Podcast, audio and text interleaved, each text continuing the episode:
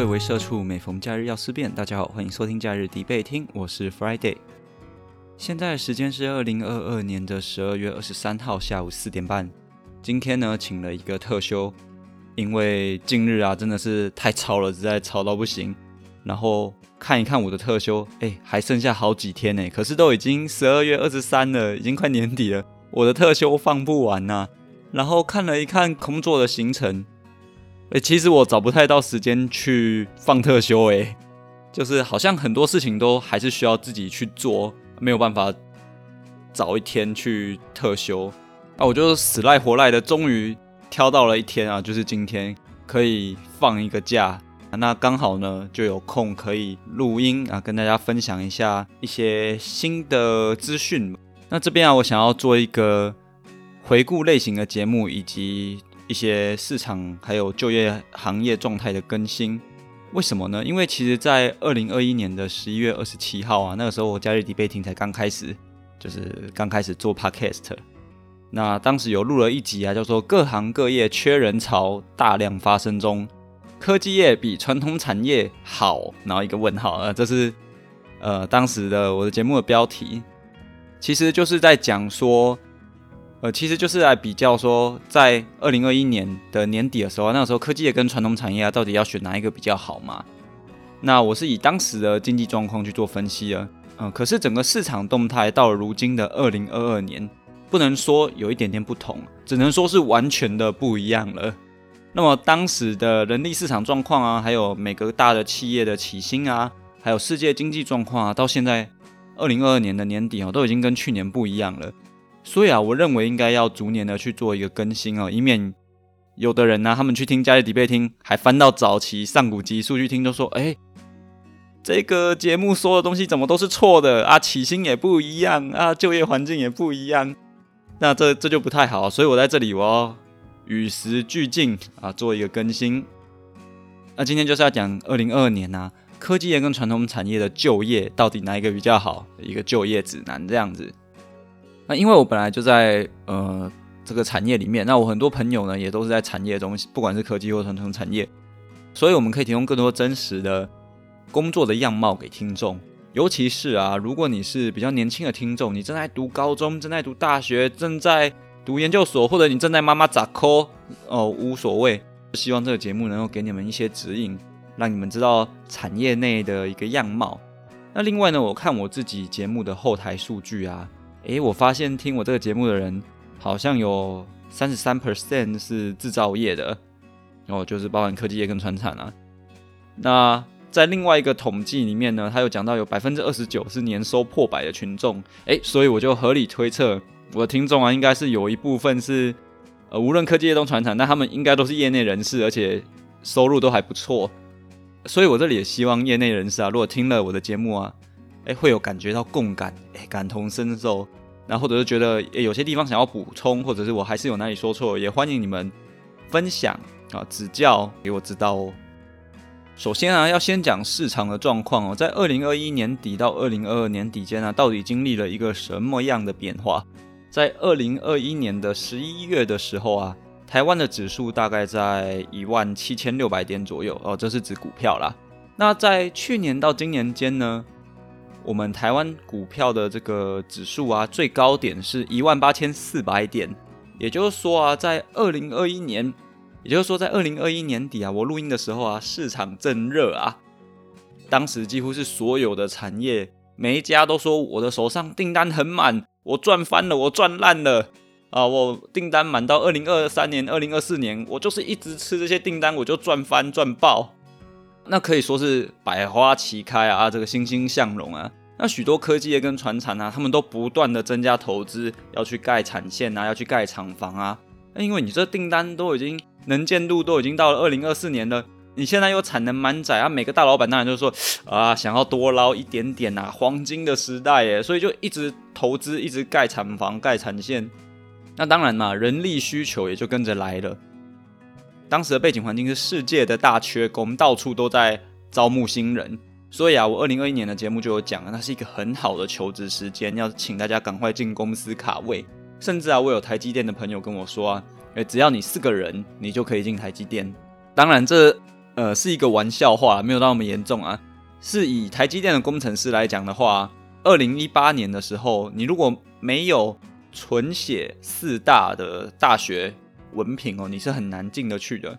可是我听说啊，在二零二一年底的时候啊，台积电，你如果是中字辈，或者是你是不错的大学理工科系的硕士，呃，基本上你都有机会可以进去。所以它的门槛确实在二零二一年的时候是有降低的，因为它很缺人嘛。只是啊。好景不长啊，市场的脸色变得比坏婆婆的脸还要更快。这两年呢，美国应该说前两年啊，美国因为资金宽松的政策啊，简单的说就是美国一直在印钞票啊啊，它造成了通货膨胀。在随着今年年初啊，俄罗斯跟乌克兰开战，全球的原物料都应声上涨，所以啊，为了要去抑制这个严重的通膨啊，美国开始进行升息。来把资金做一个回收，那其实不止美国啦，全球各地都在做升息的动作。当然，台湾也有升啊。美国从今年呢到现在已经升息了十七码了，台湾呢也是跟着大幅度的升了一点五码啊。所以各位听众其实可以留意一下自己平常生活开销啊、房租啊、饮食啊什么的，现在都在严重的通膨中嘛。不过美国发现这个状况啊，美国已经大幅的收缩资金了。那台湾政府呢，可能有一些些其他的考量啊，例如说，可能房价不能够跌啊，所以不能够升息之类，或者很多复杂的因素啦，我可能还不是那么清楚。总之，呃，这个背后的因素就不在今天的讨论范围内。那随着市场资金的紧缩呢，我现在就要来讲一下产业的状况。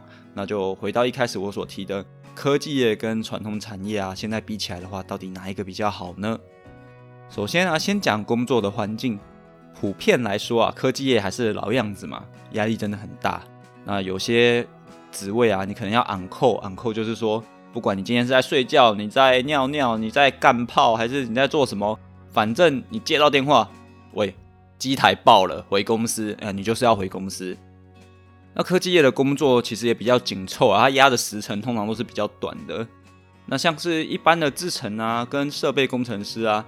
就会成为人家口中的那个轮班新人，好，那你的肝脏真的是会受尽折磨的，那是真的。当然，我这边说的，呃，是一些产线上的工作啊。你科技业你还是有一些比较轻松的职务嘛，只是说，因为科技业虽然叫科技业，但它毕竟也是一个工厂，高科技的工厂而已，所以产线上的人一定是比较多的，所以大多数的人肝都是会受到折磨的啦。那再来，如果是传统产业呢？它就是工时会比较短，但是它工作会变得比较杂。它不像科技业，就是每个人都是某一道制成的小螺丝钉。传产它就是你可能一个职位，但是你要做的事情很很零碎很多。你可能是 R D，但是你要负责一些机台维修、机台评估什么，都是你 R D 要去做，这是有可能的。会有这么杂的工作呢？其实跟工作量有关。像科技业，它就是每一个人身上的 loading 都很大，那每一个人都是切成一小个制成，他就只顾那个制成。那船产就不是这样子嘛，所以他就会工作比较杂。那也是因为他的工作范围啊，他的工作内容不像科技业那么紧凑，那就会发现有一些比较资深的啊老人呐，一些船产老人呐，他们就会比较闲。你知道人一闲会怎么样呢？人一闲，有些就会喜欢找麻烦啊，喜欢勾心斗角啊。所以大家都说船产老屁股，呃，这是百分之百存在的。所以啊，船产就是会有这样的问题。那以我自己的经验来说啊，如果你可以适应人的问题，工作中啊，其实最困难的就是人与人之间的关系。如果是长期有在听我节目的听众啊，不管我是在前几集跟好奇宁宁的合作集数啊，或者是我在平常的一些集数里面，我都经常在强调说，人与人之间的关系其实是最困难的。那如果是出社会打滚比较久的听众啊，一定可以了解我的意思。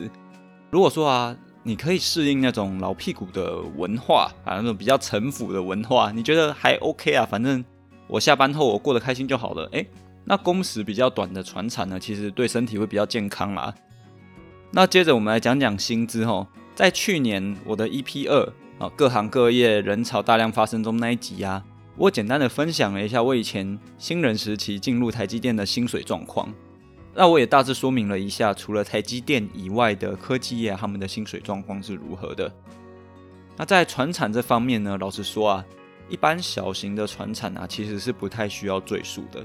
因为它的薪水就是很一般，不不怎么样，能够跟科技业做媲美的啊，就只有台湾处于 top 地位的几间啊，传统化工业或者是传统可能像中钢那一种的，或者像是巨大啊，然后振兴啊，就是一些比较有名的啦。这些化工业啊，在很多讨论区啊，其实就是偶尔都还是会被拿出来跟科技业做比较，因为他们薪水其实不差嘛，那就业环境也。呃，就业压力也比较小。嗯，那在这边我就先讲一个科技业跟传统产业谁比较好呢？直接讲结论，在二零二二年以前啊，顶尖的传统产业它的薪资啊是可以比科技业还要好的。但顶尖的船产跟顶尖的科技业，他们的薪水啊，呃，就好像是台积电、联发科这种是顶尖的科技业吗。那顶尖的科技业薪水一定又是远高于船产的啊，这是自然是比不上的。可是顶尖的船产呢，它依旧是有它一个工时比较短、压力比较小的优点。所以说啊，你今天如果你是进顶尖船产跟顶尖科技业的话，诶，还是可以互别苗头的嘛。你赚的多，但压力大；我赚的少一点，但我但我比较轻松一些些，大概是这样。那么接着我要讲的资讯呢，都是以我自己的经验跟还有我跟科技业朋友啊、船产朋友啊。闲话家常，酒足饭饱之后，哦，我就回家洗洗睡，就做了梦，梦到的。所以啊，是不是真实状况呢？哎，大家参考一下就好了，在此分享。在今年呢，二零二二年之后啊，因为前两年的经济蓬勃发展，科技业啊是赚得盆满钵满，因此科技业有一个非常了不起幅度的一个加薪。以台 GG 做个例子好了。在二零一八年的时候啊，四大顶尖大学的这个纯血硕士生起薪大概是四十五 K。那到了现在啊，很主席啊，right now 这个时间点呢，起薪好像是已经涨到六十 K 了。四十五到六十 K 啊，十五 K 的这个涨幅啊，对比我当年新人的时候啊，小幅度的涨了百分之三十三啊，你各位。那与此同时呢，我的前东家上一间公司，也是台湾某间顶尖的这个化工业哦。那如果你一样是四大顶尖大学的纯血硕士生，你的起薪啊，在那个化工业是五十二 K。那到了二零二二年呢，好像是涨到了五十五 K 吧，大涨了百分之五啊，各位。所以啊，科技业，台积电顶尖的科技业，小幅涨了百分之三十三。顶尖的化工业大涨百分之五，好，你各位了解了吧？那另外一间呢，我非常熟知的化工业，哦，起薪好像是没涨哦，还是有涨，不晓得，就可能没什么变吧，我不太清楚，我要去问一问一些新入职的新人才知道。总之，涨幅大概是这样的比较。那在科技啊，有一些设备商啊，或一些外商，我统计了五间啊，什么 A 开头的。T 开头的、K 开头的，呃，几间外商，在二零一八年的时候啊，当时我去得到的消息啊，新人拿满一整年的，包括红利啊、年薪啊，大概可以拿一百一十万啊。可是我在二零二二年重新统计了一番，哎，这五间外商人资都很聪明哎，他们可能彼此为了要保持竞争力哦，所以大家的涨幅都差不多。所以现在这些外商设备商的新人啊，薪水啊拿满的话，一年大约都是一百三十万到一百四十万左右啦。那对比我刚刚前面讲的，如果是你是在顶尖的船产啊、顶尖的化工业的话，我把一些分红也算进去好了，像是呃前两年经济比较好，分红也多嘛。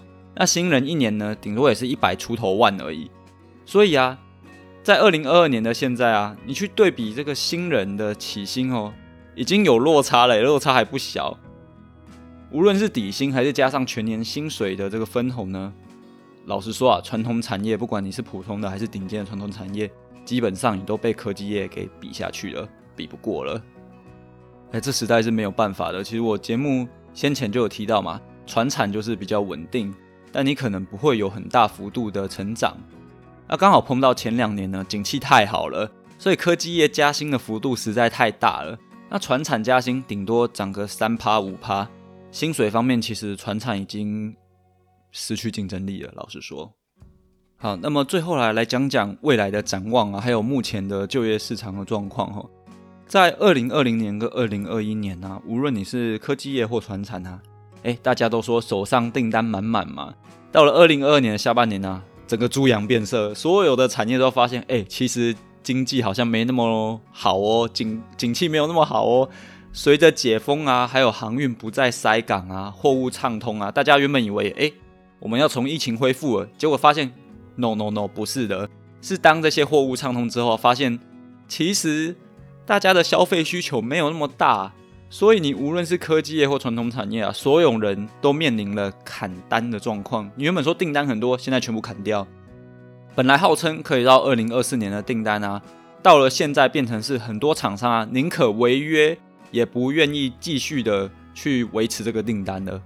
就我我就不买了，这个订单没有啊，你要违约是吧？违约金给你，因为消费力已经减少太多了。现在景气真的不好，例如说某些面板厂的工厂，我有打听到的，它产能的架动率啊，架动率是啥？架动率也就是说，你一台机器，你本来全速运转可以生产一百片产品，那你现在你只让它生产五十片，因为需求量没有那么大。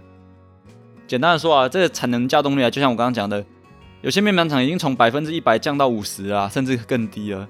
很多化工厂它的产线也都直接停止了，没有再跑了。没有再生产了。那像一些科技厂啊，例如世界先进啊、呃联电啊这些半导体厂，他们的产能可能也从之前的全满降到现在大概七成八成这样子。或者是说，传统产业有一个巨大这间公司，这间公司叫巨大，也就是做脚踏车那个捷安特啊，它是巨大。它其实出现了历史少见的一个很高、超高的库存水位啊。那这个库存水位高的意思就是说，你的货卖的不够快。啊，你的东西都囤积在仓库里面的意思啊，所以啊，二零二二年的下半年啊，所有产业都衰退了。那伴随着这个衰退呢，企业当然就是说，哎，我现在不赚钱了，那我就减少人力嘛，因为你你的产线没有在跑，但你还是要付人薪水啊，所以开销就变大嘛，所以企业就减少人力。因此啊，现在的科技业，不管是台积电、联电或外商，或者是我刚刚讲到面板产业啊，或者传统产业啊，所有的产业。几乎都出现人事冻结了，他们已经比较少在招募新人了。那一些外商设备业，像我刚刚有提到了，它其实现在是人力冻结的状态。那有一些船产啊，其实少部分还有在招人，但是他招的人其实人数也都不多了。而且好笑的是，因为现在的科技业薪水太高了，所以很多时候你船产啊，即使已经招到人了，你跟他说好，我要你，I want you，给你 offer。啊，那个人不一定会来报道，因为船厂开的薪水已经太低了，所以现在啊，谁管你是不是顶尖的船厂啊？你薪水低就是没有吸引力嘛？你拿着香蕉就只能请到猴子工作吧？所以啊，听众如果愿意回去听我去年的 EP 二那一集哦，当时我就说，哎，那个时候是就业的一个好机会，到处都是人力的缺口，但是啊，在二零二二年的现在啊。就是一个就业的寒冬，到处都没有人力缺口，所以呀，如果听众是还年轻的啊，刚好现在又有这个机会，在这波就业的寒冬中找到工作啊，其实我会比较推荐你去科技业啊，因为科技业钱真的太多了，吊打船产了，你就稍微甘苦一下，撑一下，甘苦了，钱包小了，那么。如果假日迪贝厅有机会做到第三年的话，我应该也会在年底继续去更新一些产业的资讯啦。毕竟人在产业中，就是把自己可以分享的，尽量跟大家去分享。那如果有一些比较年轻的朋友们，也可以作为一个就业的参考。那以上就是本期的假日迪贝厅。如果你喜欢本频道的话，呃，可以在 Apple Podcast 上面给五星的评论。那也可以来假日迪贝厅的粉丝专业或 IG 逛逛走走哦。那我是 Friday，see you next holiday。